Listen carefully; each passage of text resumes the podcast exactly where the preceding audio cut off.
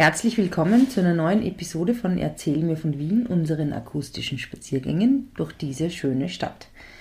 Wir haben das letzte Mal ja den Stephansdom bzw. die Kirche zum heiligen Stephan besucht und haben uns so mal grundsätzlich orientiert. Um diese Kirche ranken sich viele Sagen und Mythen und die schönsten davon erzählen wir heute und das nächste Mal. An dieser Stelle möchte ich hinweisen auf eine Veranstaltung, bei der wir live auftreten werden, und zwar am 27. Jänner beim Wiener Podcast Festival im Palais Eschenbach. Ähm, weitere Infos gibt es unter www.erzählmirvon.wien und da sind dann, oder auf unserer Facebook-Seite, da gibt es dann auch Fotos, äh, beziehungsweise einen Link, wie der hinkommt. Okay. Ja, oder? Da könnt ihr uns, äh, könnt ihr uns live sehen. Wir, wir werden reden über äh, über die Umgebung dort. Über genau. Getreidemarkt. Getreidemarkt, so 6. Bezirk. Mhm. Unteres Ende. Wir freuen uns, wenn wir euch dort live sehen. Bei dem Podcast Festival sind auch andere tolle Fest äh, Podcasts dabei, mhm. wie zum Beispiel Merci Cherie, Drama Carbonara, Große Töchter, ganz offen gesagt. Ja. Alles Mögliche. Alles Mögliche, glaub, das Programm. Ich glaube sogar der Falter. Der Falter-Podcast natürlich. Ja. Kolleginnen und Kollegen, also kommt und seid dabei. Wir würden uns freuen. Wir würden uns freuen und sagen, mal Servus Fritzi. Servus Edith. Erzähl mir von Wien. Gerne. Erzähl mir von Wien.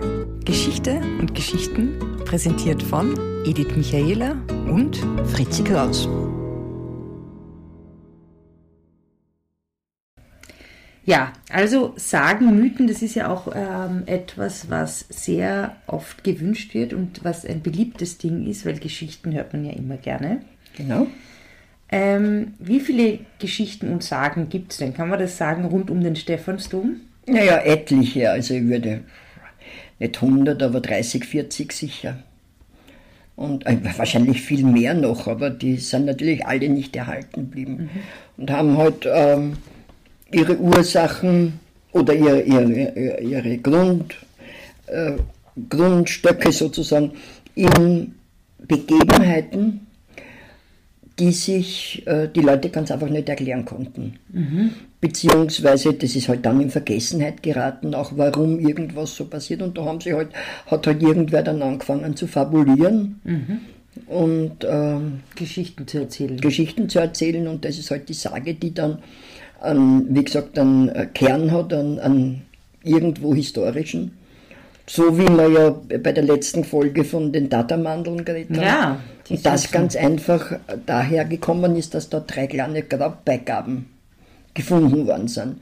Und nachdem niemand gewusst hat, was, was es bedeutet, hat man halt eine Sage drum. Äh, mhm. Wirklich interessanter wäre, was mit ihnen passiert ist. Wo sie wirklich herkommen, oder? Nein, nicht, was, wo, was, wo sie hingekommen sind. Weil es ist ja in der Kirche sind ja nur diese drei Zapfen, wo sie drauf befestigt waren, aber die Datamandeln sind weg. Naja, die sind ja weggesprinkelt. Die sind weggesprinkelt, ja schon, aber gut. Ja, aber jedenfalls heute ähm, und in der nächsten Folge hören wir uns, ähm, erzählen wir ein paar Sagen und du erzählst dann auch so ein bisschen, was die Geschichte rundherum ist. Genau. Eine Frage noch, bevor wir jetzt zu den einzelnen Sagen gehen. Ähm, Gibt es da so Figuren, die immer wieder vorkommen, rund um den Stephansdom oder überhaupt? Überhaupt in jeder Sa oder in sehr vielen Sagen kommt der Teufel natürlich vor. Mhm. Und was will der Teufel? Der Teufel will Unheil stiften. Naja, aber was ist, was ist das Wichtigste für ihn, was er, was er immer verlangt als äh, Gegenleistung für seine Leistungen? Die Seele. Die Seele. Und das bedauere ich jetzt schon wirklich sehr bei Führungen mit Kindern, mhm. Äh, dass sehr viele, für, für viele das nicht mehr, mehr relevant ist. Wie meinst du? Ja, weil viele gehen nicht mehr, mehr in Religionsunterricht und mhm. äh, viele sind auch natürlich aus anderen Kulturen, mhm. sagen wir so. Äh, und dass der Teufel die Seele will, bedeutet, was für mich noch wirklich logisch war, dass der Teufel die Seele will. Und das Schreckliche ist, die Seele herzugeben, ist heute ein bisschen schwer schon ähm, verständlich zu machen. Okay. Ja, also die, also, hm. aber die Seele an sich, ich meine Seelenlosigkeit. Ja, es gibt da Kinder vielleicht, die gar nicht wissen, was es ist. Oder viele, viele schon. Erwachsene auch. ja. Auch, ja. Nein, es ist, wäre vielleicht sogar jetzt eine philosophische Frage. Ähm, ich kann es nicht sagen, aber äh, also bei den Kindern fällt mir überhaupt auf, kleine Seitenbemerkung, dass es auch für die Geschichte und speziell für Sagen wahnsinnig schwierig ist, wenn die Kinder keine äh, äh, Ahnung von äh, Religion haben, also äh, von Religion im historischen Sinn, nicht von Alten Testament, Neuen Testament. Von Geschichten eigentlich. Von Geschichten, weißt, weil viele Geschichten halt nicht mehr, mehr erzählen, also nicht mehr, mehr sinnvoll sind, wenn man den Hintergrund nicht weiß. Oder das nicht einordnen kann. Nicht einordnen lassen, das ist sehr Ja, gut gesagt. ja. Ja.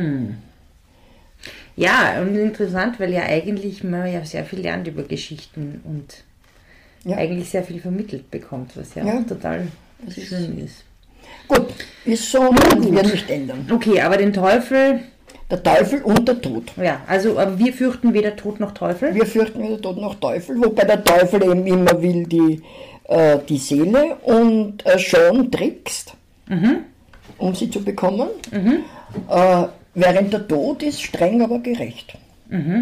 Der macht mit dir ein Geschäft, sagt, du musst nicht gleich sterben oder weil dass man im Endeffekt sterben muss, ist auch in Sagen nicht anders. Aber wenn du seinen äh, Vorgaben folgst oder dem, was du mit ihm vereinbart hast, Entschuldigung, ist er gerecht. Okay, dann heißt, dann gibt er dir die Sachen und Genau, aber du kannst ihn auch, wenn du deine Vereinbarung nicht einhältst, kannst den Tod nicht umstimmen. Da kannst du machen, was du möchtest.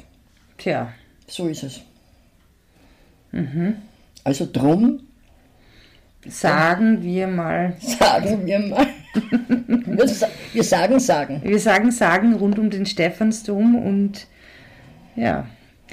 Fangen, äh, sag mal, welche, über welche Sagen wir heute erzählen werden. Naja, fangen wir mit der bekanntesten an, Ja? mit Hans Buchsbaum. Ja, Warum der Nordturm nicht fertig geworden ist. genau. Gott sei Dank, muss ich sagen, sage ich ja immer. Warum? Weil es ganz einfach anders ist als die anderen Kirchen. Weil zwei Türme war es halt eine Zweiturmkirchen. Aber so, so hat, ist- so hat der Steffel, wie wir Nicht-Wienerinnen und Wiener sagen, Wie wir es Wiener nicht sagen muss, sagen. äh, sagen. Kein, kein Wiener sagt Steffel, also kein wichtiger, oder, na, wurscht. Steffel ist äh, ein bisschen ein Kunstausdruck. Genau, aber jedenfalls ist es eigentlich ikonisch, dass er nur einen Turm hat. Würde ich so sehen. Ja. Und der zweite halt mit dieser safeuischen Haube, ja auch äh, ganz einfach äh, schön ist. Ja, jetzt erzähl mal die Sage, bitteschön.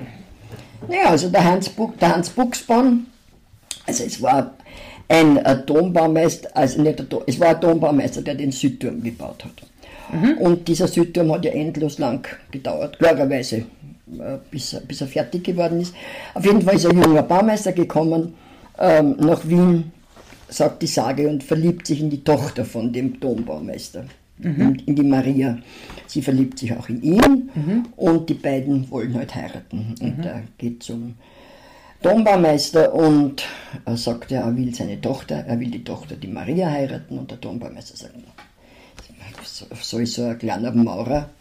Da meine, meine Tochter heiraten? Und die sind halt, und die, das, das Mädel ist so unglücklich und wollen den Vater überreden. Und der sagt dann, gut, äh, ich gebe dir eine Aufgabe und wenn du die erfüllst, dann kannst du meine Tochter heiraten. Du musst den Turm innerhalb eines Jahres äh, erbauen. Äh, völlig um, also ich meine, so hätte er gleich gesagt, na, Geschlechtlich. äh, schlecht ist. Ja, das ist eine völlig unmögliche Aufgabenstellung. Na, und der, der Hans Buchsbaum setzt sich hin und weint und, und ist halt unglücklich und auf einmal kommt der Mandel und du weißt, wie die Mandeln anzo oder, oder dass man sehr vorsichtig sein muss. Beim äh, Sch- Spindeltüren Mandeln mit einem Wams. Mit einem Wamsel, mit einem roten Wamsel, mit einem grünen Hut, mit einer langen roten Feder.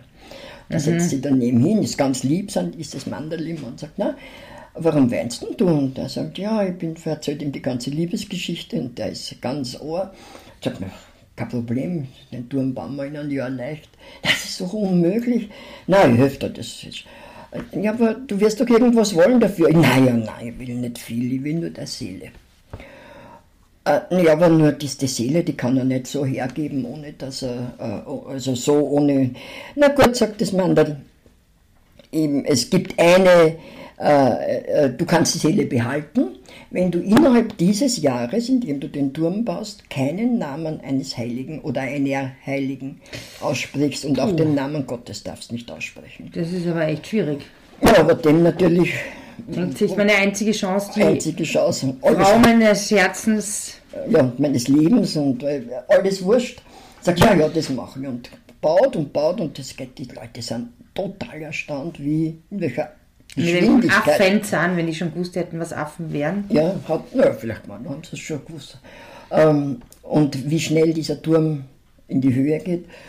Aber natürlich hat es seinen Tribut gefordert. Und dieses Lieb das Liebespaar hat sie natürlich nicht mehr, mehr gesehen. Ja, overworked and under. Genau, ist nicht mehr, mehr gegangen. Und eines Tages steht eben der Hans Buchsbaum am Gerüst. Man war ungefähr auf der Höhe, wo jetzt die Bummerin hängt, wo das Gitter ist. Mhm. Nicht ungefähr, sondern eigentlich genau dort, mhm. wo das Gitter ist, wo die Aussichtsplattform ist. Und er schaut runter am Stephansplatz und über den Stephansplatz geht äh, seine Verlobte, kann man ja sagen. Mhm. Und plötzlich ergreift ihn eine schreckliche Sehnsucht und er ruft Maria! Und Maria ist natürlich der Name der Mutter Gottes. Von, ja. In dem Moment kommt dieses kleine grüne Mandel herangeflogen, ist aber weder klein, also den, den, den, das Mandel war ein grünes Werk außerirdischer. naja, wer weiß.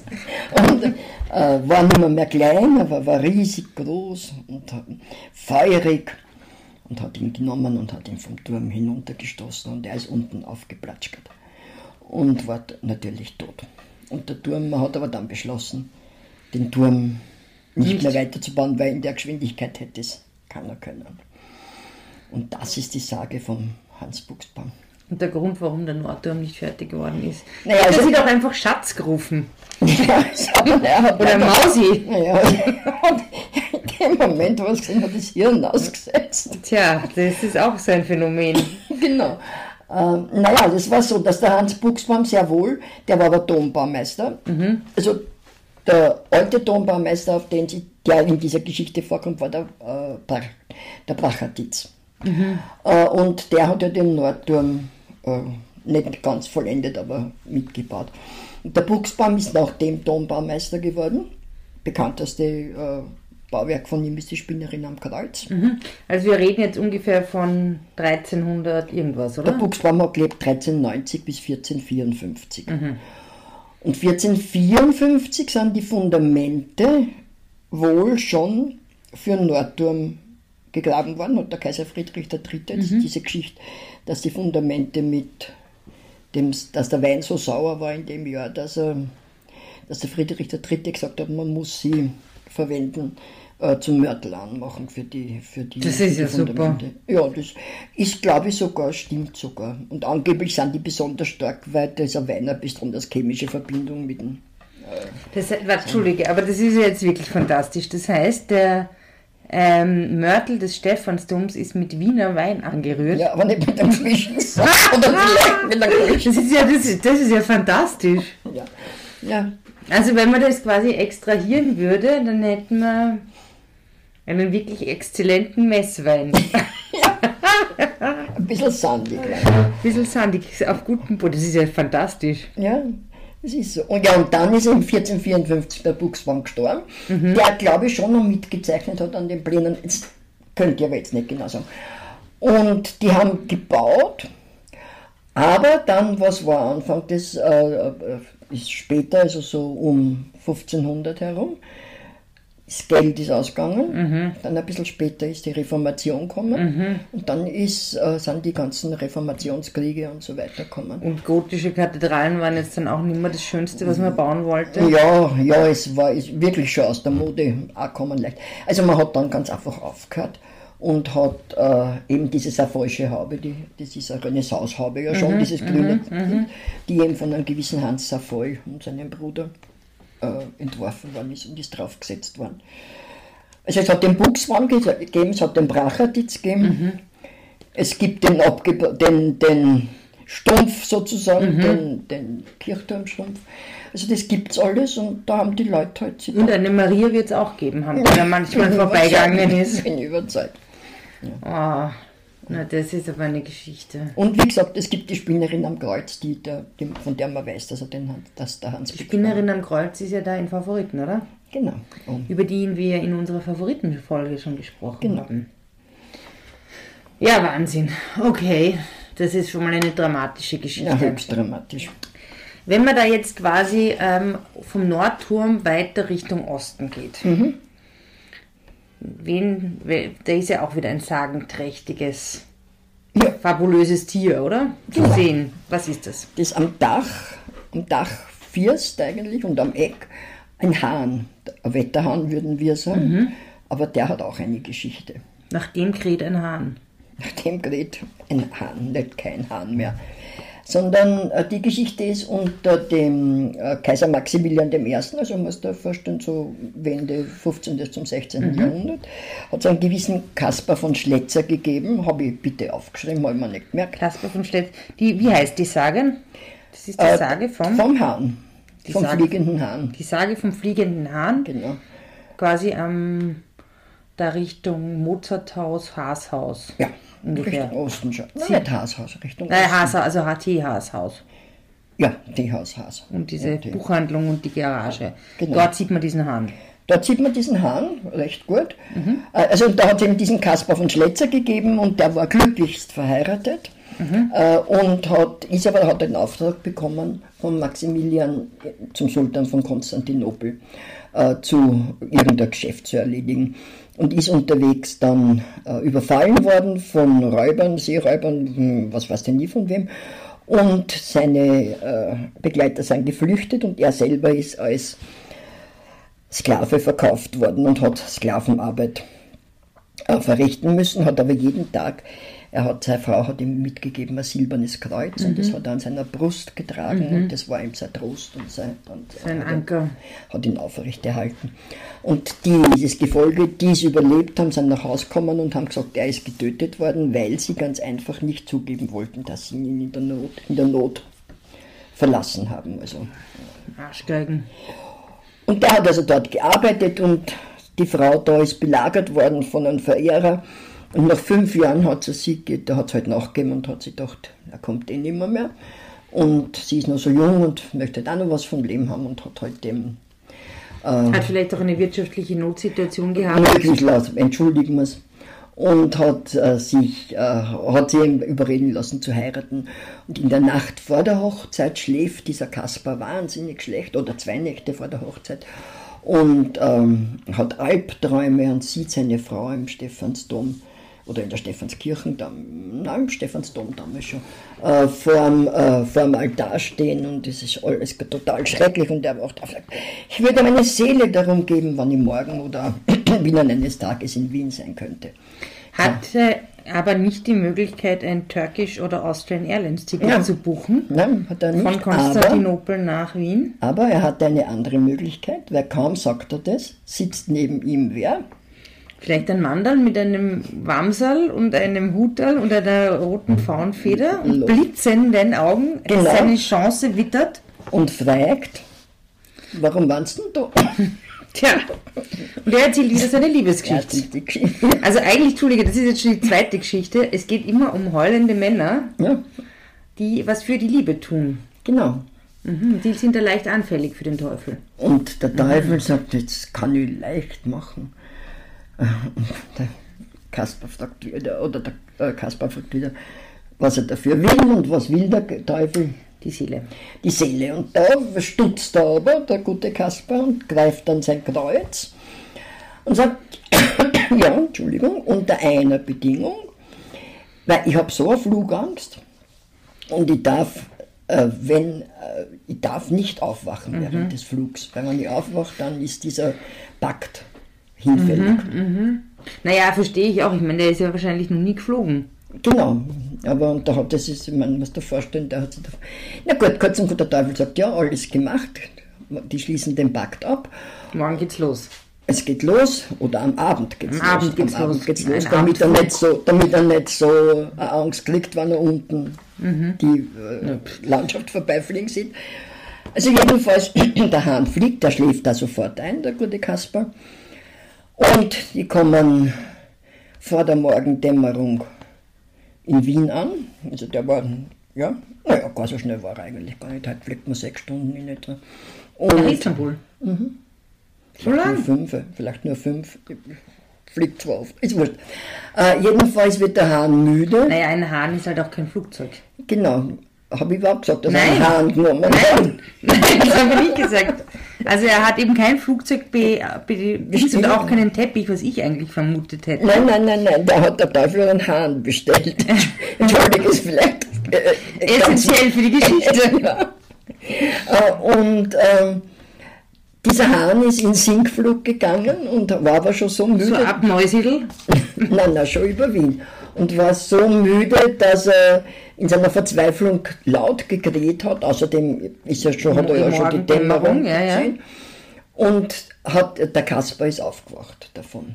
Damit war natürlich der Pakt hinfällig mit dem Teufel. Er war in Wien und der Teufel hat durch die Finger geschaut. Hat Wien nicht bei Nacht gesehen? Ja, und, hat, und der Kasper hat gerade noch die Frau, den Clown des Nachfolgers, entrissen.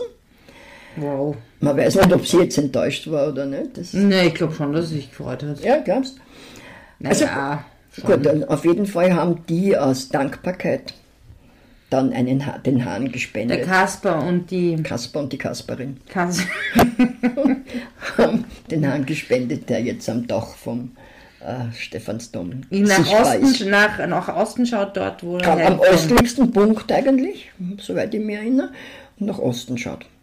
Das ist natürlich, der Hahn ist fürs Christentum schon äh, ein Symbol, weil er eben vor, äh, vor der Dämmerung, also das heißt, er kündigt mit seinem Krähen eigentlich den Sonnenaufgang an, vor der Morgendämmerung. Und Sonnenaufgang bedeutet Licht und Licht bedeutet Christus. Und wir wissen ja, am 26. Dezember leuchtet das Licht direkt in den Stephansdom Genau. hinein. Ähm, was ich aber auch interessant finde bei diesen Symbolen, bei den Hinnen, ist es nicht so, dass ein Hahn, der ein Ei legt, das Symbol des Teufels ist Ja, und irgendwie was Teuflisches hat? Ja, das ist schon, man darf da nur an Basilisken denken. Ja. Aber in dem Fall ist ja was äh, Gutes. Das ist schön. Ja, ähm, dann würde ich mal sagen, das waren jetzt schon zwei sehr liebesschwangere Sagen. Ähm, an dieser Stelle möchte ich mich gerne verabschieden für heute. Ja, Und sagen, auf Wiedersehen. auf Wiedersehen. Servus. Spazieren Sie mit uns auch online auf den gängigen Social Media Plattformen und www.erzählmirvon.wien. Und abonnieren nicht vergessen.